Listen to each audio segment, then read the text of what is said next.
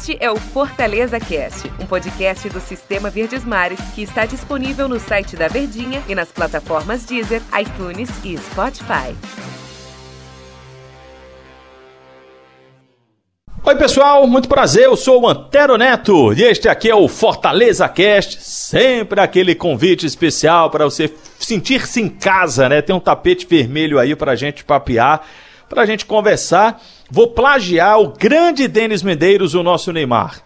Boa tarde, bom dia, boa noite, ou boa madrugada, qualquer momento que você está ouvindo o podcast. Quantas vezes você retornar ao nosso podcast para acompanhar aqui a nossa opinião? Tô muito bem acompanhado hoje, hein? Tom Alexandrino, tudo bem, Tom? Tudo bem, né, Antero? Rapaz, você poderia plagiar alguém de mais relevância, né? Mas tudo bem, vamos lá. você pega no pé. Eu não sei o que você pega mais no pé, do Denis Medeiros ou da Marta Negreiros? O casal, né? Coincidência, né? dos dois, no caso ele pega dos dois mesmo. Dona Gracinha ouviu um negócio desse aí, não vai dar certo. Mas deixa eu falar o seguinte para você, o Tom Alexandrino. WP9 renovou. Wellington Paulista oficialmente. A gente até já tinha comentado aqui no nosso podcast, em outras, em algum um episódio mais para trás, dessa possibilidade aí, oficialmente Fortaleza renovou com esse jogador até o final de 2022. O Wellington Paulista tem mais de 100 jogos com a camisa do Fortaleza, é um jogador de uma característica bem específica, aquele 9 mesmo, aquele centroavante, né? Eu acho até, Tom, que do elenco do Fortaleza... É, o, é ele e quem? O Orobol? Seriam? E o Coutinho também, né? Que vem jogando com mais frequência. E o Coutinho também, né? São os três jogadores mais dessa característica de ser mesmo 9.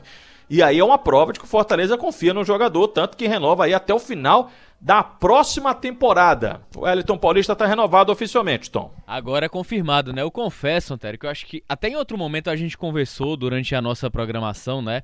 Da Verdinha, e acho que em algum podcast, agora eu não me recordo, mas batido o martelo de fato. Confesso que me surpreendeu um pouco esse contrato mais longo, né? Que é um jogador que já tem uma idade mais avançada, porém se adequou à realidade do, do clube, né? Outro atleta, até para fazer um paralelo de diferença, outro atleta que também estava para renovar contrato pelo mesmo período até 2022 era o Juninho, volante. Só que o Juninho pediu um salário maior do que a realidade. Falando em, em proporção, né? Se fosse juntar todo o tempo de contrato, e aí o Fortaleza acabou não querendo renovar com o Juninho pelo valor que ele pediu. O Elton Paulista não. Tem toda a referência, tem também, eu acho que a identidade, né? É um cara que se habituou e se adaptou muito bem ao clube. Então, isso acaba pesando numa re renovação mais longa. Claro que o que pesa mais é a questão salarial. E o fato dele ter se adequado à realidade do clube, fazendo a proporção de dois anos de contrato, é algo que acaba valendo, tendo uma validade maior para o clube e para o próprio atleta, né? E o Elton Paulista a gente não tem nem o que questionar. É um cara que tem um espírito de grupo muito forte, a liderança muito acentuada. É um cara que consegue por todos os atletas que acabam chegando se ambientando muito rápido. Ele tem essa facilidade. E isso também é importante no extracampo, né? Eu costumo falar, Antero, que o que ganha jogo não é o time, o melhor time entrar em campo com a melhor tática, o melhor treino e, e conquistar a vitória. O que ganha jogo de fato, aliado a tudo isso, é um bom vestiário, é um bom clima. E se você tem isso a seu favor, já é um primeiro grande passo para você obter sucesso, para você conquistar vitórias. E o Elton Paulista, além da liderança, ele tem esse perfil agregador.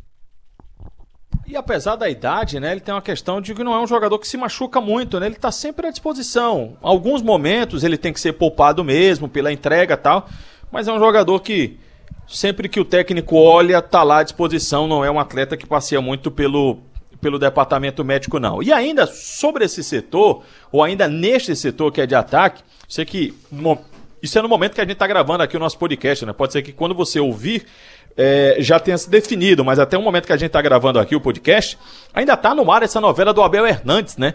Parece que o Bahia agora entrou mais forte, entrou mais firme, o jogador está mais é, numa tendência a, a, a ir lá para o tricolor baiano, para ir para outro tricolor. E o Fortaleza, enfim, ainda está guardando o Abel Hernandes, mas fica de olho no mercado em busca de um outro jogador para essa função, para o ataque. Até o Sérgio Papelin falou, né? Olha, o 9 do Fortaleza é esse o jogador que a gente está procurando, né? E aí, essa questão do 9, do centroavante, é, eu tenho a impressão de que o Fortaleza ele vai buscar em qualquer momento até tentando aproveitar uma oportunidade de mercado, né?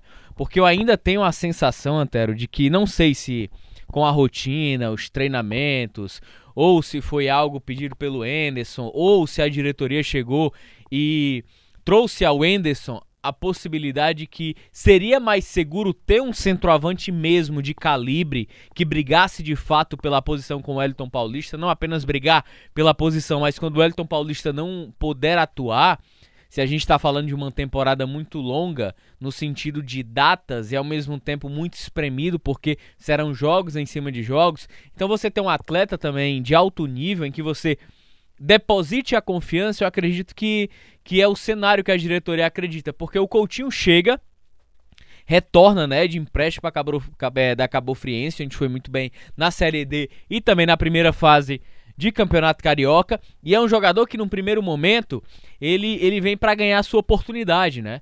Que talvez ele desempenhe uma confiança para ganhar essa oportunidade e ele vem entrando. Até mais que o próprio Orobó. Tudo bem que o Orobó passou um tempo aí no departamento médico, mas antes mesmo. Coutinho já vinha com essa notabilidade de entrar, de buscar essa posição, de ser essa alternativa. Fez gols, deu assistência, é um atleta realmente promissor, mas eu acredito que a diretoria ela queria, ela quer se abastecer de mais segurança. Porque por mais que esteja dando a chance pro, pro Coutinho, você não sabe ao certo se vai ser essa sombra, né? Ou se quando precisar, vai ser um cara que vai corresponder.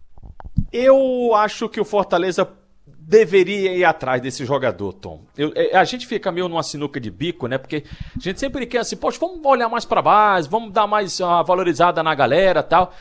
Mas eu acho que esse processo ele ainda tem que ser um pouquinho mais devagar. Acho que não tem como confiar só no. É nem confiar a palavra. Acho que não tem que colocar toda a responsabilidade no Wellington Paulista e nem jogar uma outra responsabilidade em jogadores que ainda não tiveram. Acho que isso tem que ser um processo até mais lento. Utilizar esses jogadores. Eu sei que o jogador de futebol ele tem que estar pronto. O cara que veste a camisa do Fortaleza, ele sabe da responsabilidade que é vestir a camisa do Fortaleza. Mas acho que por um momento, para cobrança, pro retorno que o Fortaleza precisa dar na temporada 2021, eu não ficaria, eu tô me fazendo aqui do Marcelo Paes, e acho que ele não vai fazer isso. Acho que ele não ficaria com esses três atacantes. O Orobó, o Coutinho e o Wellington Paulista, não. Acho que vai atrás de alguém que você possa cobrar, que você consiga jogar uma responsabilidade mais forte em cima deles. Não sei, não sei você, o que é que você acha, não, eu, eu, também concordo, porque assim, Antero, é, a gente está falando de uma competição é, aliás, de um, de um calendário longa, de, aliás, de um calendário longo e de competições espremidas, né? Você não vai ter tempo para buscar no mercado uma oportunidade. E aí você aliar uma necessidade que não vejo com tanta urgência, mas é uma necessidade. Você ter um atleta de mais confiança, de mais renome para vestir a 9 no cenário da temporada, você juntar essa necessidade para esperar a oportunidade de mercado, eu acho arriscado. E sem contar outro detalhe, o mercado ele ficou muito mais aberto agora. O mercado ele não vai ficar aberto de novo como são nas temporadas anteriores, no, no seguinte sentido. Terminou a parte, a primeira parte, que é regional e estadual. Tem uma janelinha, né? Onde você consegue pescar bons jogadores que se destacam nos principais estaduais pelo Brasil. Você dá um reforço a mais para o seu time, dependendo de como foi, e já entra no Campeonato Brasileiro completamente pronto para jogar, completamente pronto para atuar. Não vai ter isso. Acabou o estadual, meu amigo, já emendando. Não vai ter mercado aberto para você ir buscar essa oportunidade de mercado, para você ir buscar esses atletas. Então, eu vejo sim como uma necessidade natural, mas também vejo que o Fortaleza não deve atropelar. Eu acho que ele não vai fazer isso, né?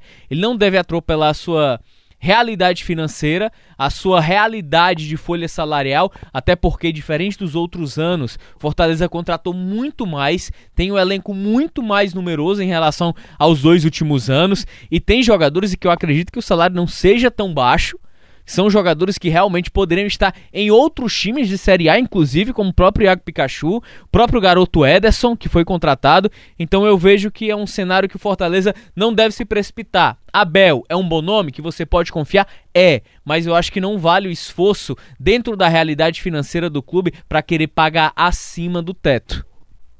Alexandrino, é sempre bom bater papo com você. Pena que passa rápido, né?